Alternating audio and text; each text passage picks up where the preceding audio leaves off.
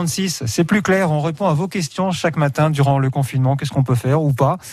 Euh, c'est Bleuette Dupin qui nous a rejoint. Bleuette, Amélie de Saint-Thibaud-de-Cou nous demande par mail quelle attestation remplir pour amener les enfants chez la nounou. Oui, ce n'est pas euh, la même attestation pour l'école. Hein. Il faut l'attestation générale de déplacement. Euh, c'est la quatrième case, le motif familial impérieux. Et comme pour tous les déplacements, il faut une attestation à chaque fois, le matin, le soir.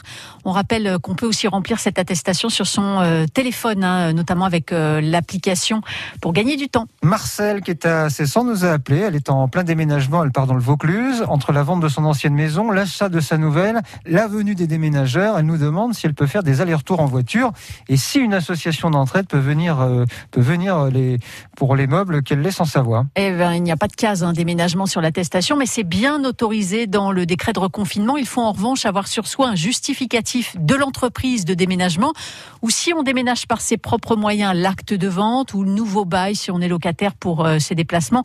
Interdit en revanche de demander de l'aide à des amis. Et pour les meubles que Marcel va laisser en Savoie dans son ancienne maison, bien, ça semble compliqué de les faire récupérer. On a appelé Emmaüs. L'association a complètement stoppé ses collectes pendant le confinement puisque les compagnons d'Emmaüs sont mmh. eux-mêmes confinés.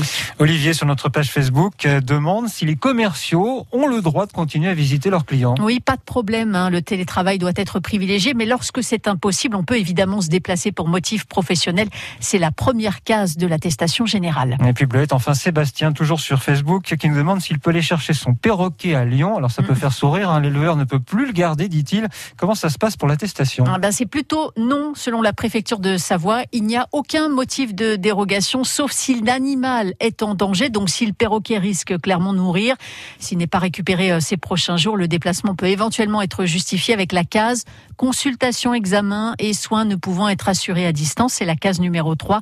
C'est le seul cas de figure hein, pour être dans les clous dans cette situation, même si c'est plutôt la responsabilité de l'éleveur ou de l'éleveur dans d'autres cas qui doit tout faire pour conserver euh, l'animal jusqu'à ce que les conditions de déplacement soient assouplies. Donc Coco devra attendre, si j'ai bien compris.